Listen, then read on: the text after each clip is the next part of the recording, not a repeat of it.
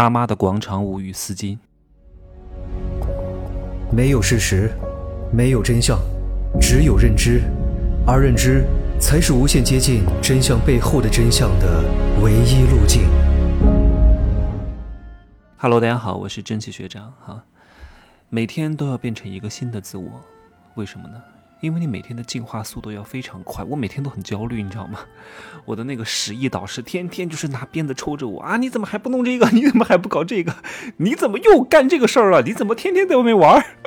你每天到底时间利用的怎么这么差？你还要还在搞什么房产？哎呀，我被骂的劈头盖脸的，你知道吗？就是你需要有一个人鞭策你。其实学什么知识不重要，那是这个世界上的知识太多了。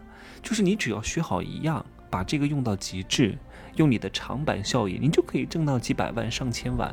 我的商业世界的罗生门，我就会告诉大家，拥有一千万是什么感觉，你懂吗？就是钱是男人胆，你有了钱啊，什么气场啊、淡定啊、不卑不亢啊，它就来了，你懂吗？这东西前期你可能需要虚张声势。但是那个毕竟是纸老虎，一戳就破，在高手面前你是装不了的。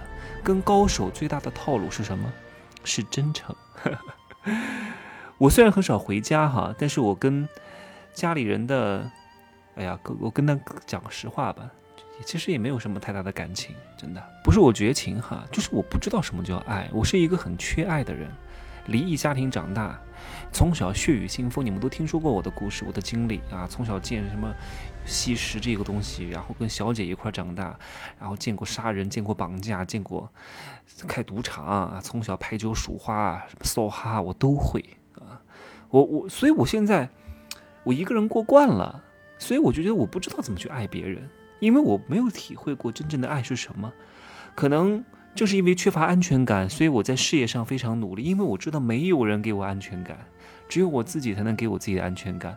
钱是一个男人最大的安全感，真的，钱是万能的，至少是能够解决很多问题的，包括都能解决你的情感问题啊。现在这个世界各种人工智能、各种软件解决了人很多的欲望，以后你都不用吃饭了，吃点药片就行了。你饿啊，我给你的大脑神经中枢植入一个芯片，告诉你不饿了，你没有饿的感觉了。你不喜欢做爱吗？做爱爽吗？你不用再做爱了，直接给你按一个芯片，每天都能体验性高潮，每天都能体验多巴胺分泌的快感，内啡肽分泌的快感，爱都不用做了，人都不需要了。你说这个世界发生的发变化的是很快的，正是因为很多人，这个世界变化的太快之后，很多人他跟不上了，跟不上了之后他会怎么办？他会选择我不管了。我不跟了，行了吧？你们厉害，我跑不动了，老子躺平。哎呀，很多父母其实也是如此，我们也不能责怪父母他不进步，他没办法。你让我爸去学习啊，他学不了，人家不要去教育成年人，教育不了的啊。你让我妈去好好认知啊，他还我都是这个行业的专家，组织形象的专家，他还给我去做那个黑茶啊，你们都听说过的那个安化黑茶，还给我去做。我这次一定要在这个商业课程当中跟大家好好讲一讲各种各种商业世界的第一课。我不会讲什么太精深的啊，太精深的放在第二节、第三节来讲。我会讲哈佛的 E EMBA 的课程。啊，沃顿商学院的课程，那个东西放在二三阶来讲啊。第一阶就是讲小白进入商业世界怎么避坑，不要被这些人骗了。哎呀，我今儿在朋友圈稍微发了一下，发了一下。一个真相，但其实也算不上什么真相，我也没讲什么特别不好的，因为我很清楚，我不可能免费讲真相的。然后他就给我发微信，说：“哎呀，你不要讲真话呀，你的影响力很大呀，我们这个品牌刚起步啊，啊，你你不要乱讲啊，好吗？”我说：“放心好了，啊，我不会免费讲真相的，交钱给我才讲，不然我干嘛脑子不好啊，断你财路啊，对不对？你也放心，我不会讲你们具体的名字的，我会告诉我会讲整个行业，你放心好了哈，你也不用担心。”哎呀，你看，威胁到别人了，断了别人财路了，别人就来搞我了。你说我得冒多大的风险？所以在这个世界讲话是非常要有分寸的，不是说这个东西，这个世界没有事实，没有真相，只有认知。认知是无限接近真相的唯一路径。哪怕这个东西在你看来是真相，可能在别人看来它不是真相，所以你也不能乱讲。就像我们有时候对父母的评价一样，总觉得跳广场舞的扰民。你知道他为什么要跳广场舞吗？哎，你好好分析一下他背后的因素，你就知道，有时候真的你要理解对方啊。虽然说啊，他抢了年轻人打篮球的场所，在那放高音喇叭。你要知道，很多北欧人来到中国。啊，很多欧洲人来到中国之后，看到中国舞广场舞大妈，惊讶到不行啊！哇，好羡慕，哇，好喜悦。他们在他们的国家是做不到的，没有人可以这样做的。他们都是非常自私的，看似他们很独立，但他们很孤独，他们死在家都没人知道的。他们没有这些所谓的团结，你要知道，特别是在欧洲国家讲究自由啊，进个门都能拿开枪杀了你啊，叫叫擅自闯入民宅可以开枪的。你说在这个里面，人与人的边界其实是很很窄的。然后你在旁边吵嘴打架，别人就要报案了。你家狗在叫，你要报案了。哎呀，我觉得这个地方，你以为它自由啊，也自由啊，在某些层面上是自由的，但是正是因为。哎呀，我我是生活不了在这样的地方，太费劲儿了。我在日本都受不了啊！我去健身房健个身，我自拍一下怎么了？嘿，我还以为是健身房老板来跟我说啊，你不可以在这拍照。结果呢，是旁边一个小帅哥，你不要拍照。我说为什么呀？因为我拍照的时候会把他拍进去。你说变不变态？就在日本的信条是什么？就是你可以变态到极致，但你不要影响别人。我自拍影响到你了吗？哎呀，拍个照片，生怕他是大明星啊！哇，他们那种隐私的保护欲非常之强。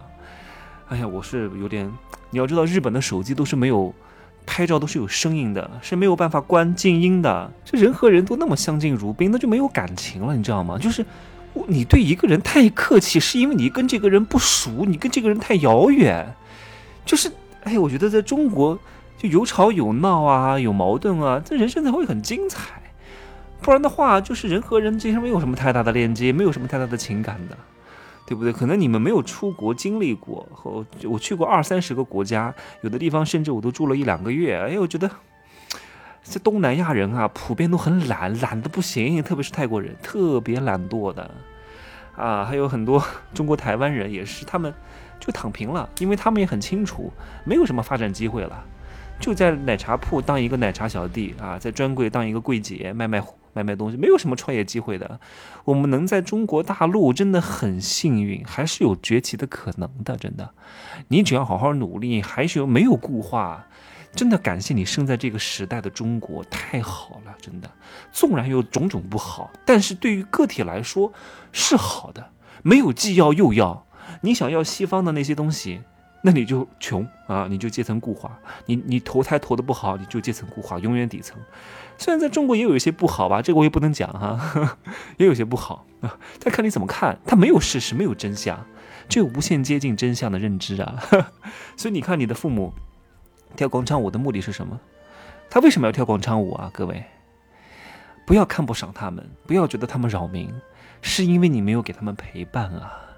是因为儿女在上了学、就了业之后离开了父母，他需要跟这个世界链接，他不想被这个社会淘汰，他需要通过这个方式去寻找一些回忆，去和新的成员进行一个组织链接，获得一种认同感。没有人需要他了，他觉得被这个社会抛弃了。至少我在广场上跳舞，有人能看我，哪怕投来异样的目光，但是我觉得。我有人关注啊，你们懂吗？我希望可以多多的给父母一些关注，有钱给一点钱，你没钱那就陪伴一下。但是我真的觉得，给父母最好的陪伴是什么？是你变得更优秀。父母其实需要你的陪伴吗？但是这些东西换来的，并不能换来你真正的父母和亲戚的尊重，因为你要知道，很多父母他也是嫌贫爱富的，真的，他希望你有钱。对不对？你用钱可以解决很多问题，堵上父母的嘴啊，让父母过得更好，然后让他不要来烦你，这都是一种变相的。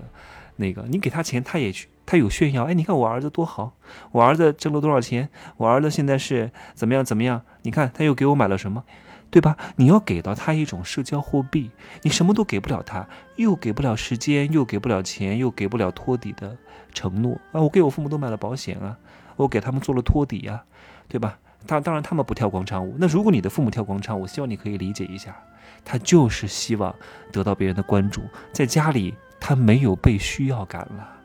有时候啊，就要给一些被这个社会淘汰的人啊，包括你的父母，可能在社会上没有获得存在感。人特别喜欢找存在感，在家里你就让他洗碗啊，你就让他做菜。你就让他帮你缝缝补补，你什么都不要他干，他就没有意义了。他会觉得不被人需要了，他会抑郁的。人多么渴望别人的关注和承认呐！这就是他们为什么要去跳广场舞的背后的动因呐！哎呀，上次我送了我妈一条爱马仕的丝巾，但我后来就发现这个决策失误了。哎呀，因为她也不懂什么叫爱马仕。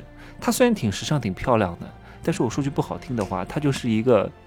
口徒有其表的女人，然后烧菜烧的好一点。之前做过生意，但是那个时候做生意，开个店就能挣钱。他不爱学习的，他也不懂得什么奢侈品的，他不知道的。我送给他爱马仕丝巾，当着很多人面送给他，他都不戴的。为什么？因为他每一次戴了，别人也不认识，别人还以为他觉得好丑啊。他觉得你那个爱马仕的丝巾那么难看，他就买了一条一百块钱的绿色的，特别好看。因为这个好看是不需要解释的。对吧？你跟别人解释爱马仕，我们那三四线城市哪几个人知道爱马仕啊？他又不是什么高端人士啊，他周边的人也不识货。还有爱马仕是干嘛干嘛干嘛的？别人说啊，你这个一个丝巾这么贵啊，还以为他是骗子，还以为他吹牛，何必呢？解释的成本很高。后来我就不送给他那些大牌了，我就送给他好看的，看上去高大上的。你看，所以东西好与不好不重要。啊，送对对位了最重要，看他这个礼物对他来说有什么价值和意义啊，能不能炫耀啊，能不能有社交货币的属性，能不能让他感觉到很值钱？他本来值不值钱不重要，让他感觉到很值钱很重要。我那个丝巾四千块钱哎，可是他从来都不戴，因为他觉得很难看。确实我也觉得不好看，但是真正买爱马仕丝巾的人，就是因为它难看才买的呀，啊，因为它有辨识度啊，因为一看就是爱马仕的丝巾啊，丑也丑的贵。丑也丑的有价值，就是因为它丑啊，所以我一戴，别人一看，你看好不好看不重要，我戴的是爱马仕的丝巾很重要。所以你看为什么他们爱戴丝巾啊？我们多多分析一下背后的因素。哎呀，你看所有的大妈去任何的旅游景点都喜欢挥舞着丝巾，背后的因素在哪儿呢？就是因为他们生长的那个年代普遍六零年啊，六零年七零初，因为他们那个时候。他们在他们青少年时代是八十年代末、八十年代初、九十年代初，那这个时候大家穿的都很朴素啊，都是灰白、黑白灰、蓝色啊，你可以看看那个时候中国的颜色都是一样的，而唯一能够彰显出他们青春气质的是什么？就是五彩斑斓的各种各样的丝巾呐，这是他们时代的烙印啊，他们带到了现在呀，我们要尊重它，哪怕他们现在可以穿着五颜六色的衣服，但是丝巾对他们来说是很重要的。一来可以遮风挡雨，二来可以摇曳生姿，三来可以遮挡赘肉，四来可以彰显青春，对不对？遮风挡雨啊，这点小风，挡点小雨还是可以的，对吧？所以你也别嘲笑他们这个丝巾多难看，人家还觉得你穿破洞的裤子很难看呢。就像我。我都不能理解别人为什么要穿一个把膝盖露出来的牛仔裤，你知道这个地方是灌风的吗？哎呀，我是不是老了呀？可是我以前就不爱穿牛仔裤的，我觉得穿的好难受啊。什么破洞牛仔裤，我实在是驾驭不来，我不是那种气质类型的，把膝盖露出来，把肚脐露出来。哎呦，我从小就这么养生的人，膝盖这东西地方漏风了，你以后会得关节炎的呀。你把那个肚脐露出来，这是关元虚啊，以后会受凉的呀，脾胃伤寒呐，伤肾呐。哎呀，我都看这些，我说这有什么好看的呀？丑死了，真的，一点都不好看。所以每个人他的审美是不一样的。就像你现在觉得看弹幕啊，觉得这怎么这么多信息啊，我没法看得过来呀，对不对？但这个信息弹幕就是九五后、零零后特别钟爱的呀。就像那个时候大家看电影是没有字幕的。啊！突然电影有了字幕，就会有人觉得，哎，电幕电影有了字幕，影响我观影的体验，对不对？为什么会影响到观影的体验？因为他之前的惯有印象、惯有思维、惯有习惯被打破了。我们要接受新的变化，迎接新的挑战。你要想挣钱，你就必须要遵循这两个原则，不然的话，你就离挣钱十万八千里。